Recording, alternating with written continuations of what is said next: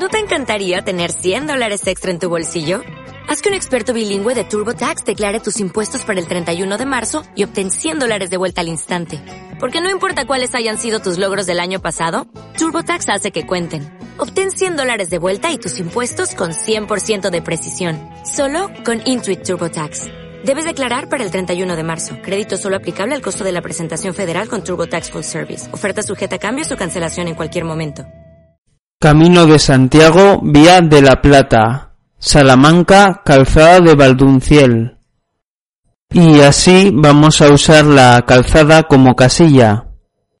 Ya desde la antigüedad más remota existía una ruta que, utilizando un corredor natural que articulaba el occidente de la península ibérica, permitía comerciar al pueblo tartesio con el norte de la meseta en el siglo VII a.C.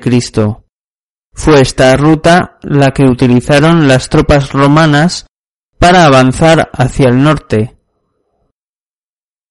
Los romanos construyeron a lo largo de todo el imperio varios miles de kilómetros de calzadas que formaban una compleja red de comunicación constituida por diversos tipos de vías.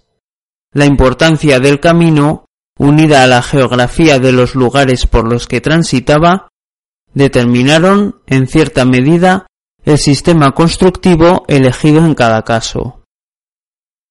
Para su construcción se excavaba el terreno hasta alcanzar un nivel firme que servía de drenaje y asiento de las capas superiores constituidas por tierra y piedras, que servían para obtener una estructura sólida. Finalmente, se disponía un empedrado de grandes losas que pavimentaban el camino, confiriéndole su aspecto característico, cuyos vestigios, en muchas ocasiones, han perdurado hasta nuestros días. En las laderas de las zonas montañosas se levantaron muros laterales de contención, o calzos, de lo que deriva ahí el nombre de calzada, mientras que en el paso de los arroyos o ríos se construyeron desde pequeñas alcantarillas hasta grandes puentes, algunos de los cuales constituyeron verdaderos alardes de ingeniería, para cuya construcción se utilizaron complejos sistemas de cimbra.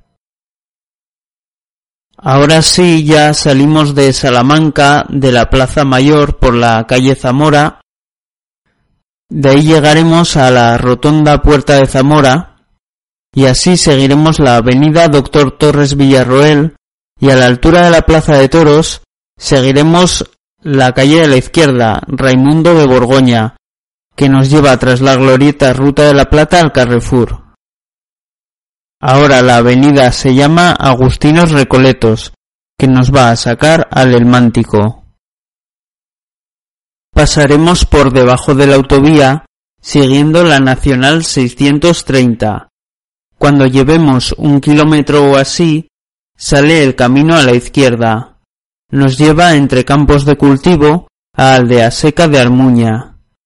En Aldea Seca yo tomé el camino saliendo por el cementerio, y eso me llevó a seguir por la Nacional 630, cruzando la autovía y el arroyo la Encina hasta tomar el cruce de Castellanos de Villiquera, al pie de la Nacional, por la izquierda. Al parecer se puede seguir en Aldea Seca hacia la iglesia tomando la calle Campillo, para así seguir un camino entre los campos hasta Castellanos de Villiquera. El camino está bien indicado en castellanos, aunque a la salida hay que hacer como una S un poco así extraña, pero más o menos te apañas. Nos va a llevar entre campos de cultivo tras un leve giro a la derecha y luego toda una recta hasta Calzada de Valdunciel. Allí cruzamos, antes de llegar, una carretera local. Desde el frontón podemos orientarnos por si queremos comprar algo, ya que hay tiendas en este pueblo. Nada más y hasta luego.